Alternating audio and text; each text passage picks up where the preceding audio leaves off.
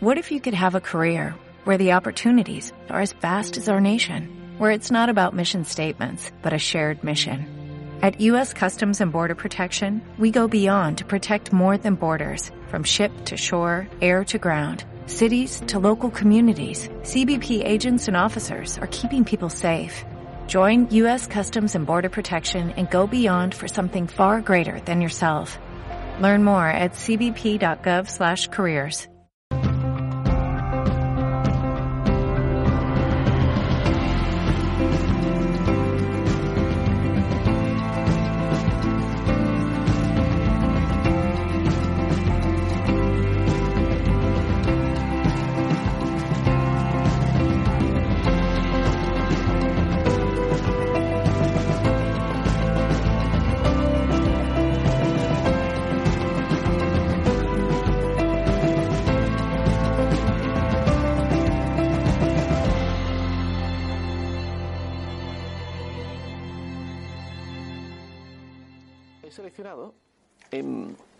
dos años escribí un libro con Vicent Salujas, que el, Vicent es sociólogo y, y se nota que es catalán, ¿no?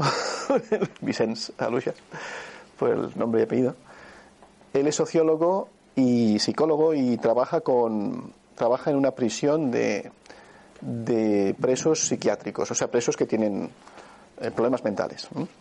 Tiene mucha experiencia de los desórdenes mentales y escribí el libro con él y lo llamamos La arquitectura de la calma. Entonces he recuperado de, de ese libro las ideas principales, que las voy a decir muy breves porque cada, cada una de estas ideas podría dar para una charla entera, pero vamos a, vamos a darlas como la esencia del libro, que serían como 12 puntos, 12 puntos a cuidar si queremos seguir conectados con esa calma, porque lo que estamos viendo es qué es lo que nos arrastra fuera de la calma, qué es lo que nos hace entrar en esa agitación, en ese estrés, en ese malestar. Y ahí es donde vale la pena investigar sobre ciertos hábitos que en general solemos tener la mayoría. A lo mejor alguno, a lo mejor alguno de estos hábitos no lo tenéis o lo tenéis poco, pero yo creo que veremos que en realidad parte de ello, parte de esos hábitos está en cada uno de nosotros. Lo primero es tan sencillo como lo que hemos hecho ahora, ¿no? Que el primer punto lo, lo denominamos conectar con tu, con tu autenticidad o con tu esencia. Lo que quiere decir es, es que tienes que tener más experiencia, no solamente pensamiento de quién soy y cuál es mi verdadera cualidad, ¿no? No, no pensar solo intelectualmente, sino que tenemos que experimentar más cuál es nuestro estado natural. Y esto es lo que hemos hecho, por eso quise hacer la meditación para empezar, porque una vez te sientes en esa calma, y estás, me imagino que estabais bien, ¿sí? ¿Estabais a gusto? Sí. En la calma. Generalmente cuando estás en ese estado se te pasan las prisas, estás muy bien y no piensas en nada más. A veces hemos hecho meditaciones en nuestro centro de meditación y cuando hay esa meditación que notas que está esa energía de calma, energía de paz, se acaba la música, encendemos las luces para que ya nos hora de marchar y no se mueve nadie. Están todos ahí como en trance. Y al final tengo que decir algo. Digo, bueno, ¿qué tal? Les tengo que decir algo, pero están disfrutando. y si tenían prisa antes para hacer cosas, se les ha olvidado todo. Nadie se acuerda de lo que tenía que hacer, las prisas que tenían. Entonces, ¿qué significa esto? Que la calma es muy nutritiva. La calma realmente nos hace sentir muy bien. Y en ese estado, mmm, realmente tu nivel de pensamiento y tu nivel de conciencia funciona de otra manera, mucho mejor. En ese momento vendría alguien estresado o alterado a decirte algo y tú le mirarías con calma. Y mirarías, no solo no te molestarías, sino que mirarías de cómo ayudar a esta persona que está tan alterada. Mientras que normalmente, cuando estamos en la dinámica normal de prisas y tal, te viene alguien estresado y tal, y como tú estás estresado, dos estresados juntos es mala fórmula. ¿eh? ¿Lo habéis experimentado? Oye, y, bueno, no sigáis porque ahí empieza la discusión y las chispas. En realidad, a veces por temas de lo más tonto, lo que pasa es que como los dos estamos tensos, luego piensas, pero qué tontería de discusión, ¿no? pero es porque estamos tensos que discutimos. Así que, ¿cuáles son las causas que originan esta tensión? Primero, primer punto, la identidad, que quiere decir, recuerda quién eres, pero cuando digo quién eres, no es tu nombre, ni tu DNI, ni tu nacionalidad, ni el aspecto físico que tienes, ni tu profesión. Todo eso son cosas mucho más superficiales, en realidad. Cuando has de recordar quién eres, es esto. ¿Cuáles son tus verdaderas cualidades? ¿Cuál es tu, verdadero estado de conciencia natural? Entonces vas conectando con... Ahí es donde creo yo que para responder esta pregunta no se trata solo de pensar, sino que tenemos que practicar meditación. ¿eh? Hay que meditar. Y cuando uno medita, va experimentando no solo calma, sino sentimientos muy amorosos, mucha armonía en tu interior, mucha estabilidad y silencio. Entonces te das cuenta que tú eres eso. Esas cualidades son tus cualidades naturales, porque son, son estables en ti, o sea, quiero decir, te permiten permanecer ahí estable, te sientes en equilibrio, vas conectando con tu verdadera identidad. Y entonces vamos viendo todas las cosas que hemos de cultivar o sea, tenemos ese estado de calma. Pero ahora, ¿qué pasa durante el día que lo perdemos tan rápidamente? Segundo punto es que tenemos que revisar a qué cosas lo llamamos las dependencias, ¿no? Soltar las dependencias. Segundo punto, ¿no? Sería ver a qué cosas me he vuelto adicto o dependiente que no me siento a gusto si no las tengo o no las experimento o no están a mi lado. Y eso se llama también tus apegos. Tus apegos o tus dependencias. ¿De qué cosas dependes? Del móvil. ¿no? ¿A alguien le pasa eso? No. Yo creo que vosotros sois más avanzados aquí. Pero lo que sea, ¿no? Pueden ser personas, pueden ser situaciones, pueden ser mm, sensaciones físicas, ¿no? Quiero decir, necesitas fumar o necesitas ingerir algo para sentirte calmado, ¿no? Para que tus niveles de serotonina suban. Y todo eso es una trampa, como sabemos porque lo que te hace es dependiente de algo. ¿Qué le pasa a un fumador? Y yo fui fumador. ¿Qué le pasa a un fumador? Dice, fumador generalmente dice, es que yo fumo, fumo porque me relaja, ¿no? Muy bien, pero está muy bien que esté relajado. Pero ¿qué le pasa al fumador cuando pasa un rato, la cajetilla se ha acabado y no queda más tabaco en casa, es de noche, ¿qué le pasa? Es capaz de salir. Y malo si no encuentra por ahí cerca. ¿eh? Puede estar en un estado de ansiedad avanzado. ¿eh? Quiero decir, todas estas trampas, ¿no? Apegos y dependencias. Pues la pregunta para todos es ¿qué cosas, de qué cosas dependo que tengo que empezar a trabajar? Tengo que empezar a liberarme. Yo no digo que te liberes de la noche al día, pero sí que tienes que identificar tus dependencias, tus apegos, y empezar a trabajarlos. Porque esos apegos y dependencias eh, te provocan gran intranquilidad, te provocan mucha fluctuación cuando no están disponibles, cuando no tienes lo que quieres lo que tú crees que necesitas, ¿eh? sobre todo es, crees que necesitas, pero en realidad no lo necesitas, pero has creado una adicción o has creado una dependencia. ¿eh? Que puede ser emocional, ¿eh? necesitas que cierta persona te trate bien. Si te trata mal, te sientes fatal. ¿Y por qué esto? ¿Por qué tanta dependencia? Vale que mejor que te traten bien, estoy de acuerdo. mejor que te traten bien, eso estamos todos de acuerdo. Pero si ese día se le ha girado la cabeza y no te trata tan bien, ¿por qué no desarrollas y cultivas un poquito más de, decíamos, el título fortalecer la calma, ¿no? ¿Por qué no te desarrollas más internamente y espiritualmente de forma que ese día que esa persona que está mal no te afecte tanto, te afecte menos? Con el objetivo de que no te afecte nada. El objetivo, es, el objetivo es ese.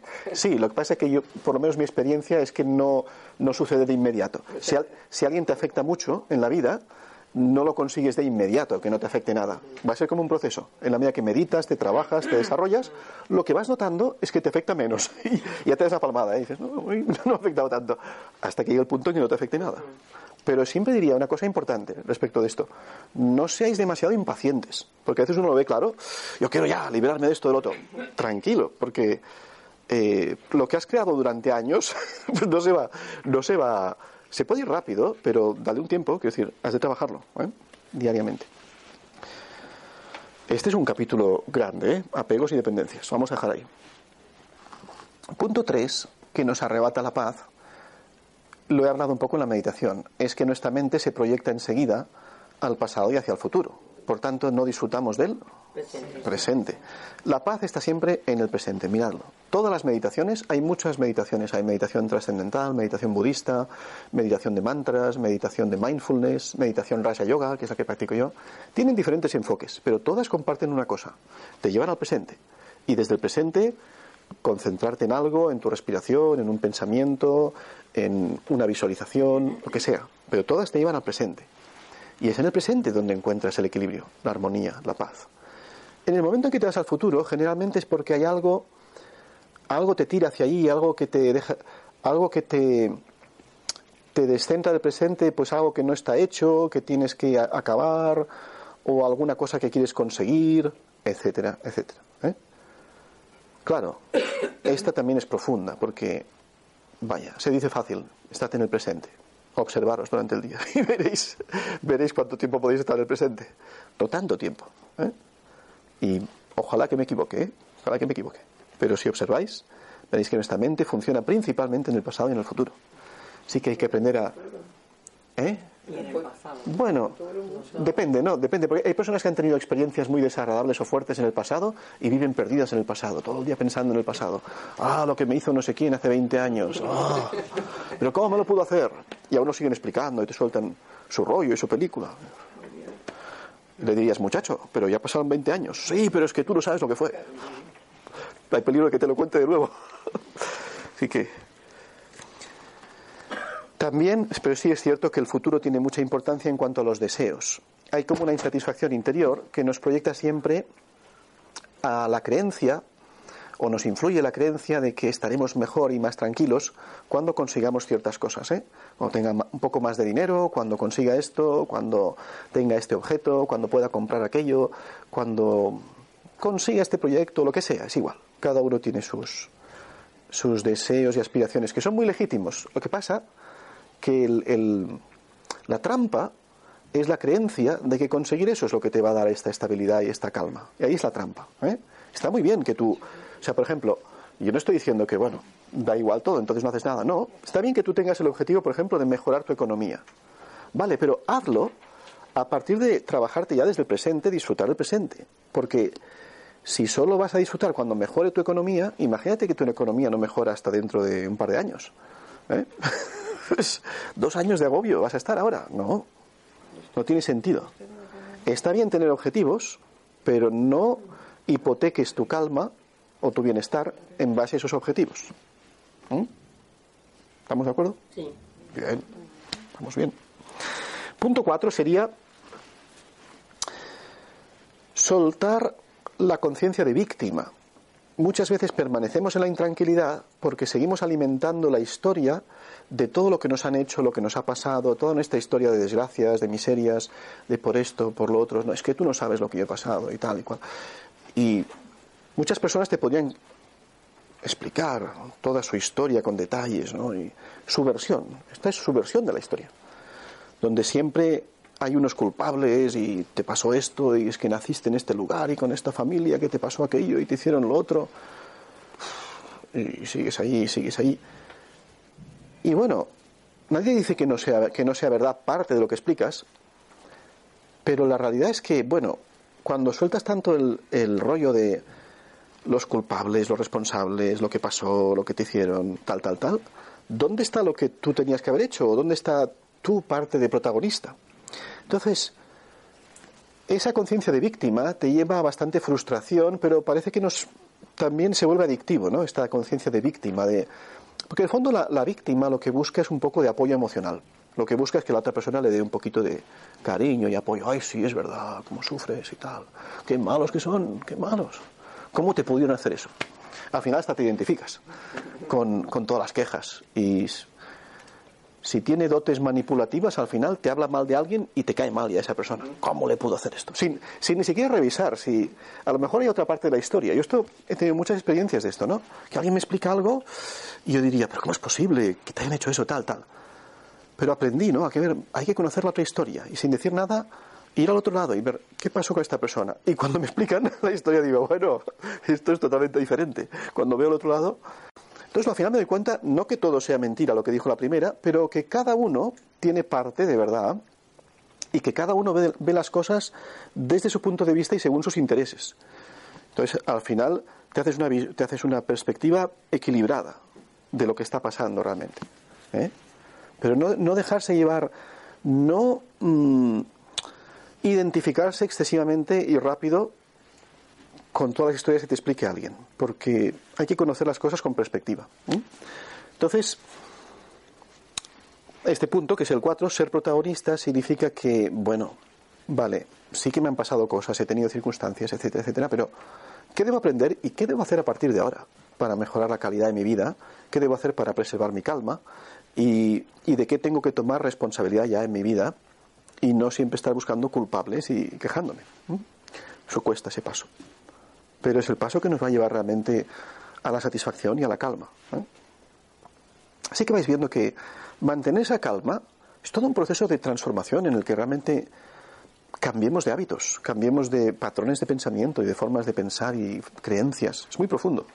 Por eso se nos va la calma, porque nos siguen controlando estas cosas. El punto 5, que si no lo cumple será imposible que estés en calma, es perdonar y olvidar. Perdonar y olvidar conectado con lo que he dicho antes, ¿no? Que buscabas, buscabas culpables y, te quejas de las cosas que te han pasado. Entonces quiere decir que, que no perdonas. De alguna manera mantienes en tu corazón el daño que te hicieron, eh, la humillación que te hicieron, lo que fuera, está ahí en el corazón, ni lo perdonas ni lo olvidas. Y lo que descubrí que es muy importante es que perdonar no es algo que haces a la persona que te hizo aquello. Perdonar es algo que haces para ti mismo. Nunca podrás tener la calma si no entiendes que tienes que perdonar y olvidar para seguir fluyendo y soltar eso ya. Aprender la lección, porque hay algo importante en lo que pasó. No deberíamos cometer el mismo error.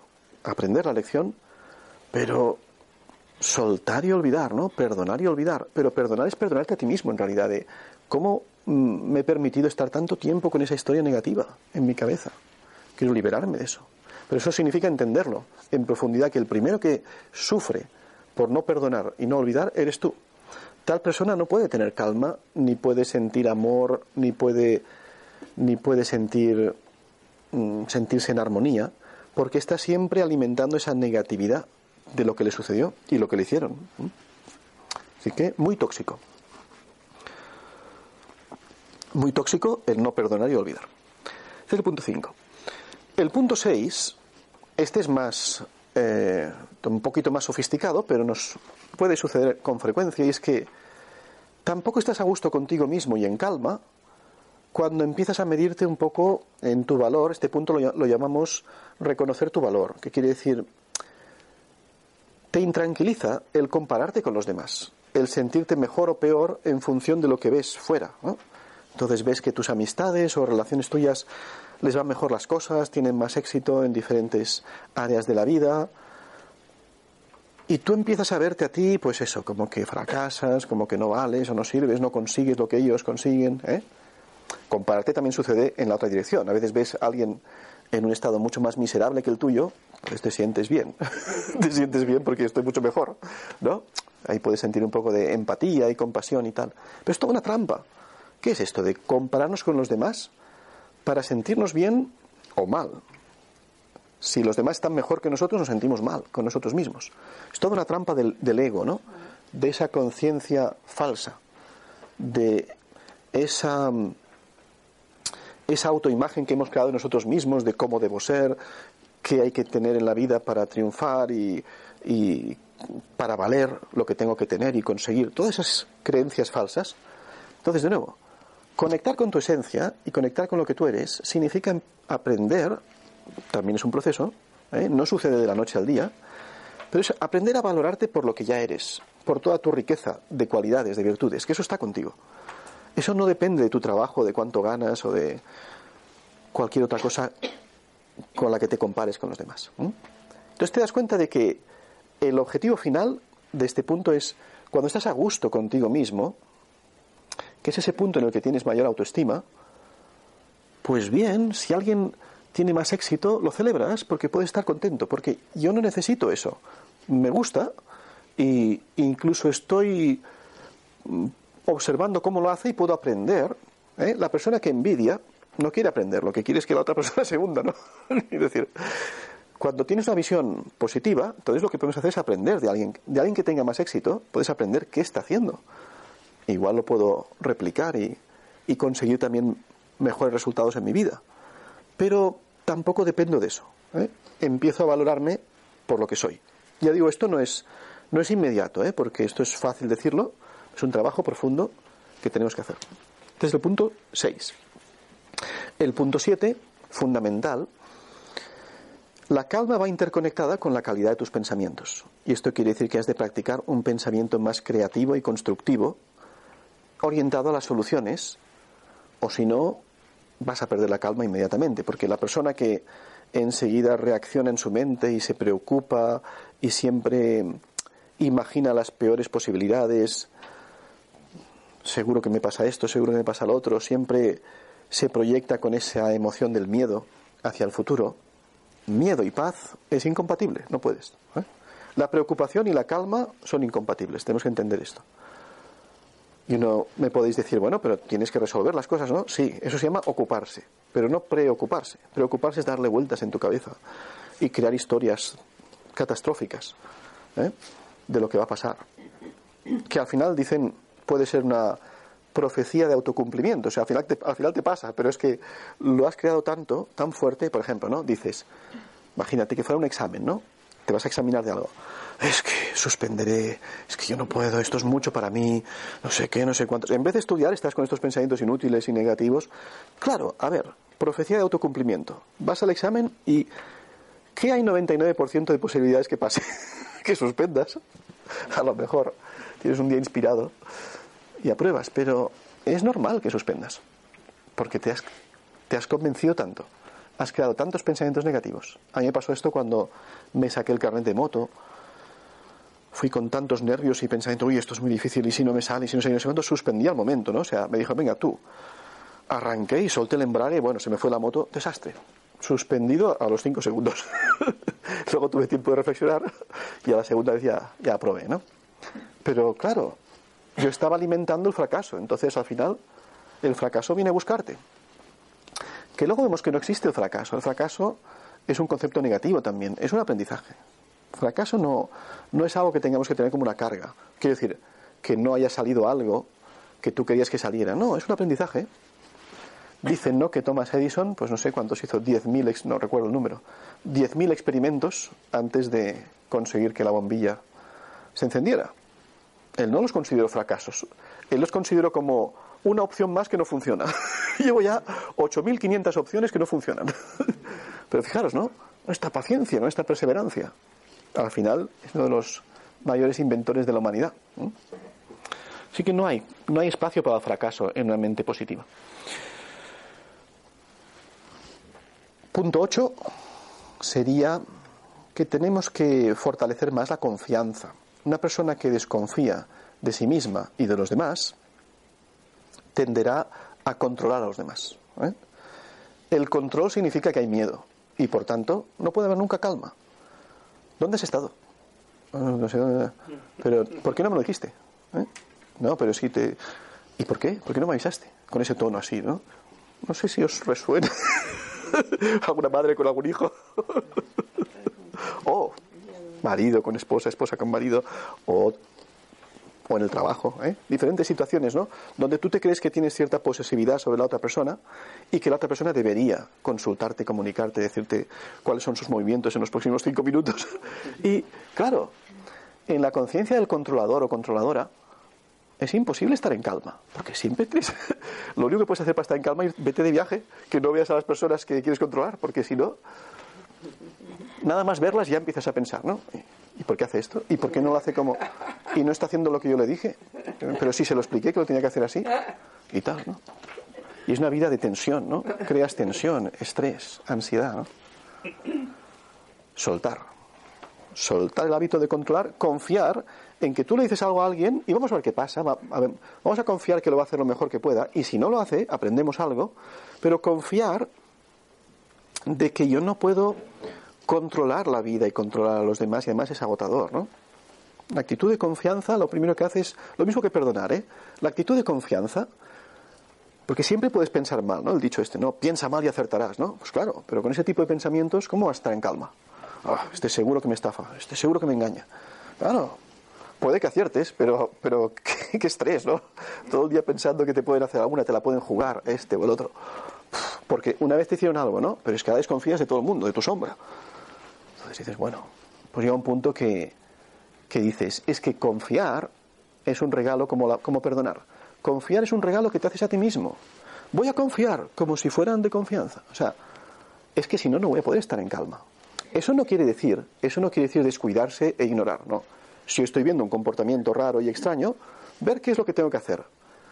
Pero no partir de la desconfianza o de ese deseo de controlar, porque eso te quita automáticamente la calma. ¿Se entiende? Más o menos. Punto nueve, ya vamos, ya quedan pocos.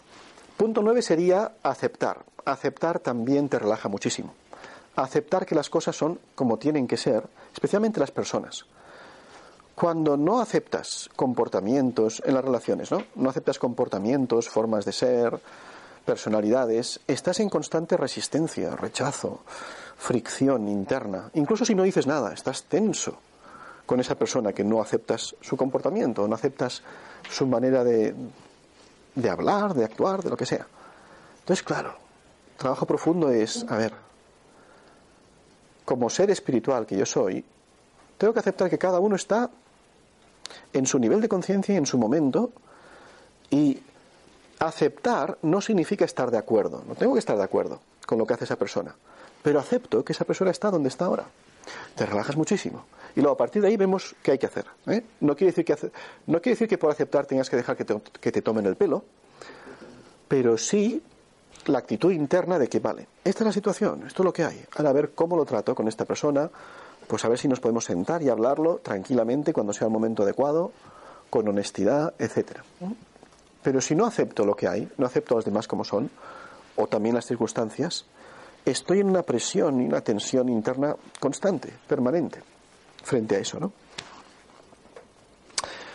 Punto 10, muy adecuado a los tiempos actuales, es simplificar. Simplificar aquí lo orientamos un poquito en términos de la tecnología que nos invade. Nos ha hecho las vidas muy prácticas, tenemos, cada uno lleva su smartphone o su tablet, su historia. Hay quien lo lleva todo junto, ¿no? Portátil, el tablet, el smartphone, ya no sabes, no sabes ni elegir qué va a usar ahora, lo tiene todo de la mejor marca, ¿no? Pero que no le servirá mucho tiempo, porque de aquí a un año o medio año sale el nuevo modelo, carísimo. ¿eh? ¿Quién se lo puede permitir? Pues evidentemente dejará el antiguo y hay mucha adicción a esto. Pero al final tenemos que entender también la trampa de todo esto. Yo vengo de la tecnología, soy ingeniero técnico de telecomunicaciones y sé que la tecnología nos, nos ayuda muchísimo. La tecnología tiene cosas buenísimas. Lo que pasa es que no deberíamos dejar que interfiera tanto en nuestra vida que nos roba toda la intimidad y los momentos de compartir y estamos hablando con alguien y de repente un sonido del WhatsApp y corta la conversación, espera, perdona, ¿eh? y notas algo ahí que no es yo también lo hago, ¿eh? yo me pongo a veces una conferencia, algo que me gusta, voy allí en el, en el metro, donde sea, escucho algo para aprovechar el tiempo, pero luego miro y dices, hoy en día se acabó, se acabó la conversación, porque está todo el mundo, todo el mundo mirando el, el móvil. Y ahora sí, bueno, si lo que haces es útil, beneficioso, ok. Pero lo que estoy hablando yo es de tanta dependencia o interferencia de estas cosas, claro, si estás todo el rato pendiente, ¿no? De, de esas llamadas, interferencias, cosas que a veces son muy triviales y muchas cosas inútiles.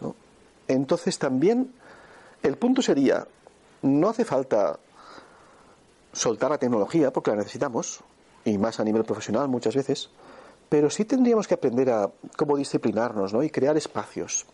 Espacios donde estemos casi se podrían hacer acuerdos con la familia, ¿no? Decir, a ver, vamos a reunirnos un rato y a todos vais a poner en silencio los móviles o apagarlos y dejarlos en la habitación o lo que sea, como una norma de la casa, ¿no? Hay que crear estas cosas, porque si no la, irrupción de estas tecnologías es excesiva y no te facilitan la calma, ni mucho menos. O sea, es, es la distracción pura, ¿no? Es distracción permanente. ¿Mm? Más si tienes estos avisos acústicos, ¿no? Que te están avisando todo el rato. Entonces, tú crear tu propio plan para equilibrar esto. El punto 11 sería cambiar el espíritu crítico y enjuiciador que solo ve lo que está mal y solo ve el error y solo ve lo que no te gusta. Supongo que no hacéis esto, pero por si acaso, por si a alguien a veces le aparece el, el juez ahí dentro, el que está juzgando a todo el mundo, esto no se debería hacer así. Yo lo haría de otra manera. No, hombre, se está equivocando. Uy, qué mal. Pero sí no tiene ni idea, ¿no? No lo dices, a veces ni lo dices, pero tu mente, tu mente sigue ahí.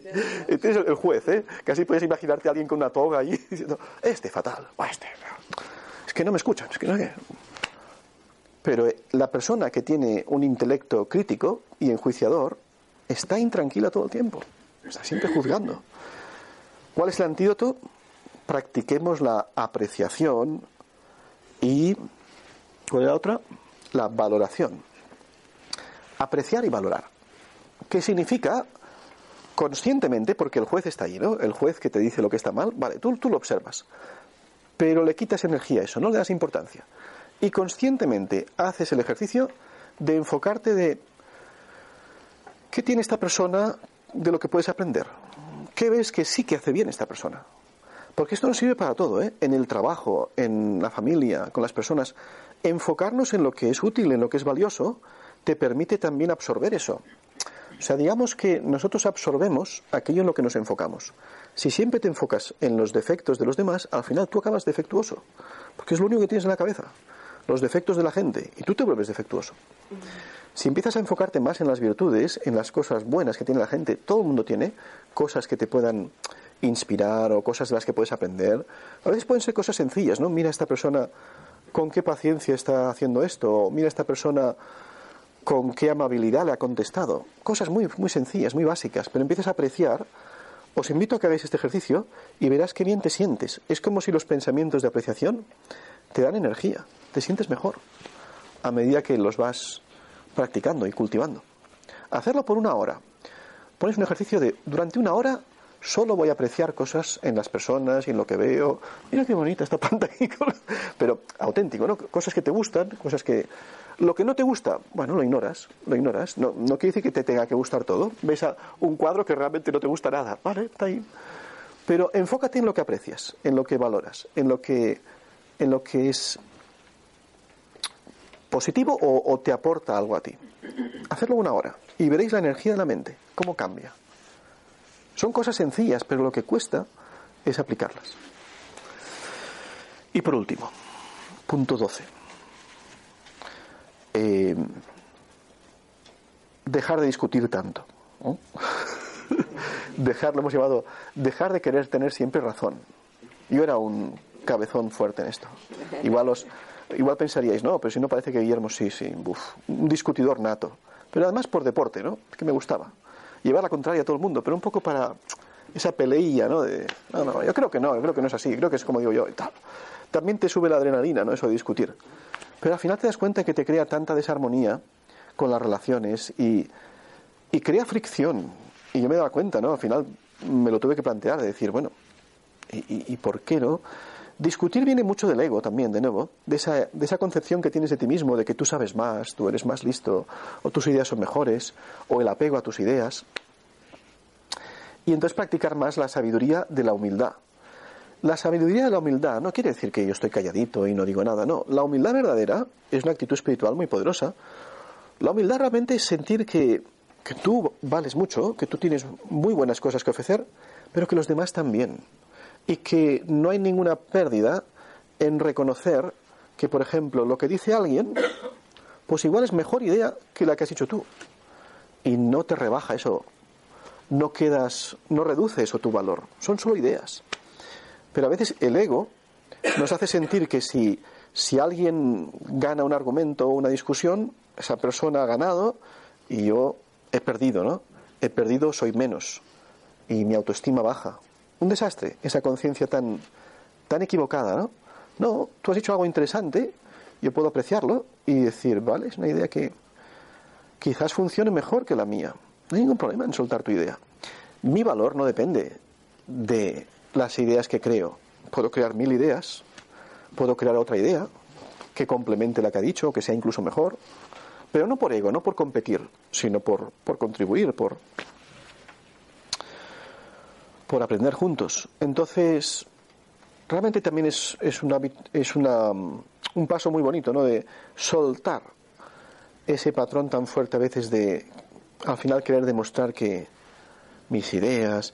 No nos pasará siempre, pero según cuando te toca en algún punto clave, que tú te crees que sabes mucho, o que dominas mucho, o que, que tú sabes más, ahí es donde puede que te notes que te aferras a las cosas. Y ahí empieza la discusión. Soltar, siempre tengo algo que aprender, siempre pueden enseñarme alguna cosa. Bueno, fácil, ¿no? Estos 12 puntos ya está hecho. Los habéis escuchado y yo creo que ya a partir de ahora yo lo sigo trabajando, evidentemente. Esto los tenemos, los tenemos que trabajar cada día. Pero sí os puedo decir una cosa para animaros y es que en la medida que los practiquemos, tu sensación de bienestar y satisfacción interior va a crecer desde el día, desde el día uno. La cuestión es practicarlos. La cuestión es traer estos 12 hábitos a tu vida, que realmente son, son mágicos. Realmente nos cambian completamente la manera de tratar las situaciones, vivir las situaciones. Pero hay que recordarlos, ¿eh? Hay que recordarlos, usarlos, aplicarlos. Todo lo que he dicho no tiene mucho valor si se queda solo en la idea. La idea la podéis entender, la idea la podéis aceptar, pero la fuerza de lo que he dicho está en que lo usemos. Y cuando lo usamos, ahí es donde nos viene el entusiasmo y la motivación porque ves que tu vida, tu vida cambia y te empiezas a sentir mucho mejor. Y realmente hay un camino para salir a veces de, de lo que tengas, ansiedad, desánimo, frustración. Hay un camino, y un camino que no depende de los doctores y, en los casos graves, de las pastillas. Es un camino, ojo, no estoy diciendo que en un caso en una persona que tenga que medicarse, mm, no tiene que sustituir la medicación por esto, no. Pero lo que sí que estoy diciendo es que empezar a cultivar esto te pondrá cada vez mejor. ¿eh? Las personas cuando mejoran, al final pueden dejar la medicación, cuando se sienten cada vez mejor, ¿no? Pero que muchas veces en nuestra ansiedad y malestar lo que hay es un componente espiritual. Es algo que nosotros tenemos que cambiar por dentro. Y cuando lo hacemos, disfrutamos de los resultados. ¿Y todo eso es a base de meditación? No. ¿Has visto los 12 puntos que te he visto? Los, los 12 puntos que he dicho son de, son de cada momento. Te vendrán momentos en los que has de aprender a, a, aceptar. Te vendrán momentos en los que has de aprender a ser humilde. Hay momentos en los que tendrás que aprender a estar más presente. Digamos que la meditación es lo que nos, nos da como esa base, como esa estabilidad, como ese estado de calma. Pero es para trabajar. El día es muy largo. Tú puedes meditar por la mañana, pero luego el día tiene muchas horas de interacción y de cosas y situaciones. Ahí es donde tienes que practicar estos 12 hábitos. Y por eso hay que, hay que estudiarlos y hay que tener la chuleta. asentarlos en la vida de uno. ¿eh? Los, los leo rápido para que os acordéis, ¿no? Primero es conectar con tu autenticidad, este sí que es más de meditar, conectar con tus cualidades. Segundo es reconocer tus dependencias y apegos y empezar a soltarlos. Tercero, disfrutar del presente. Cuatro, pasar de víctima a protagonista. Quinto, perdonar y olvidar. Sexto, reconocer tu verdadero valor, dejar de compararte. Séptimo, mmm, digamos, utilizar más pensamiento positivo, creativo, constructivo en todas las situaciones, descartar las preocupaciones. Punto 8, dejar de, eh, dejar de controlar, confiar. Punto 9, aceptar. Punto 10, simplificar la vida en relación a la tecnología y todos los enredos en los que estamos. De todas maneras, podéis, podéis extenderlo más allá de la tecnología. Si os complicáis con muchas acciones y muchas tareas y cosas que luego analizas y dices, ¿tan importante es que dedique tiempo a esto? ¿O tan importante es que, que consuma energía en esto?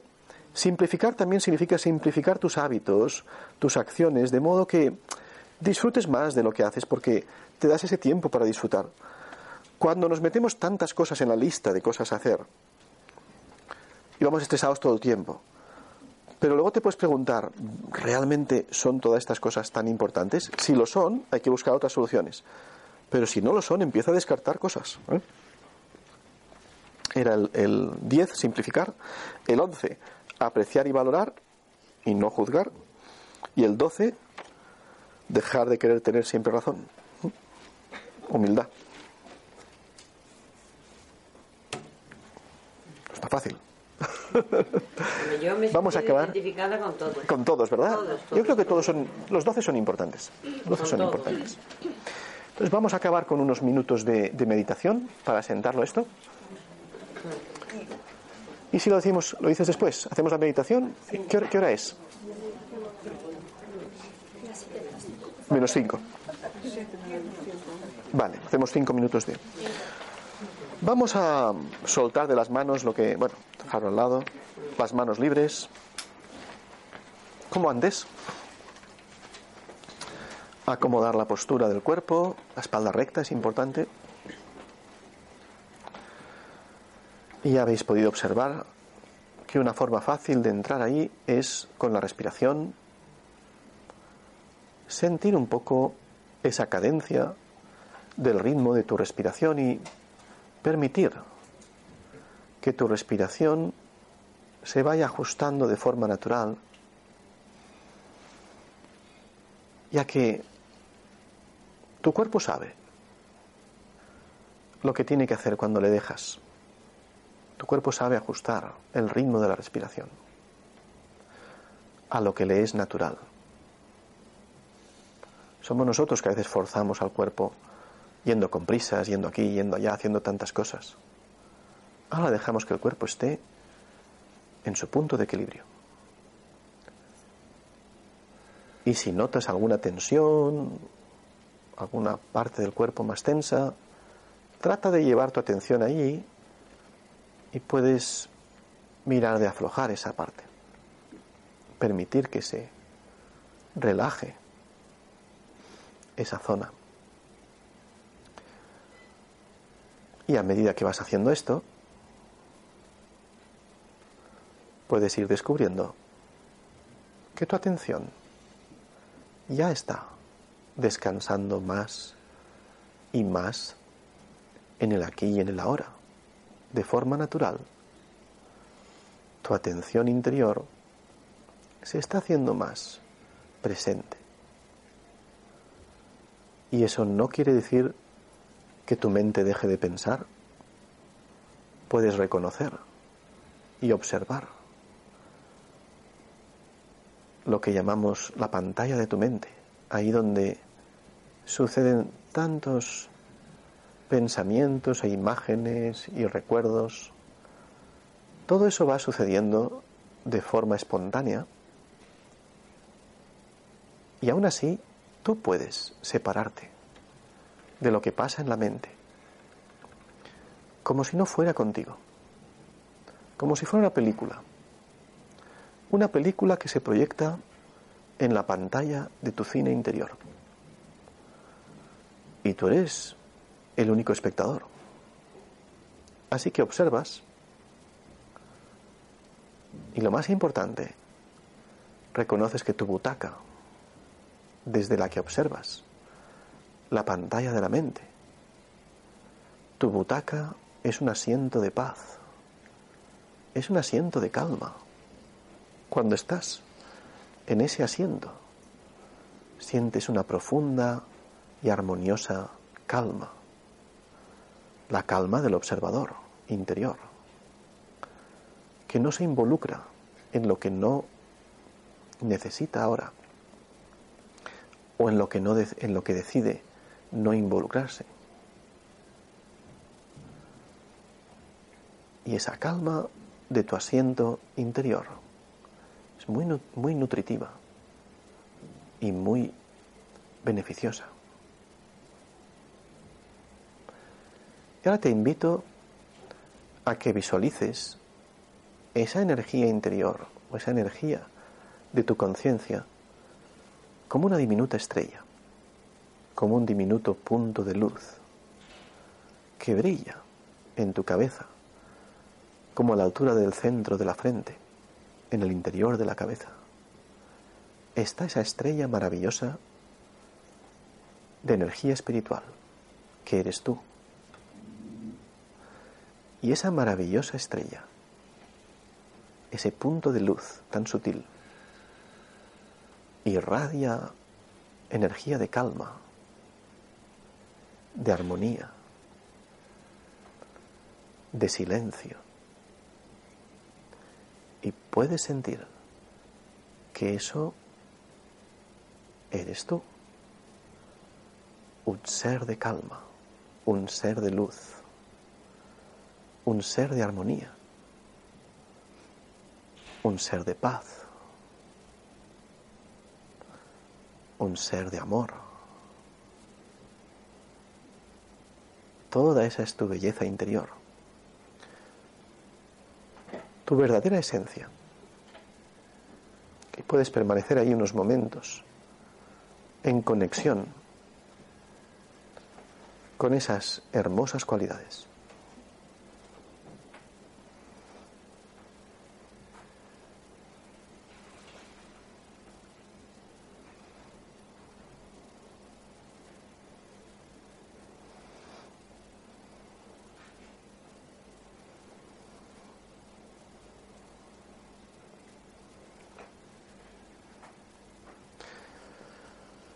Y poco a poco, cuando lo sientas adecuado, lentamente, puedes empezar a retornar de este viaje interior. Quizás moviendo un poco los pies, sintiendo las piernas, moviendo las manos y brazos, los hombros y el cuello. Hay una expresión que usamos en Raja Yoga que es Om Shanti. Om Shanti quiere decir mi esencia es la paz. Om Shanti. Y decir que ha sido un placer, un placer compartir con todos vosotros y vosotras, porque he notado como mucho interés, tenéis mucho interés en estos temas. Y lo primero que necesitamos es interés. Si hay interés, empezaremos a hacer algo. ¿eh? Así que, mucho ánimo.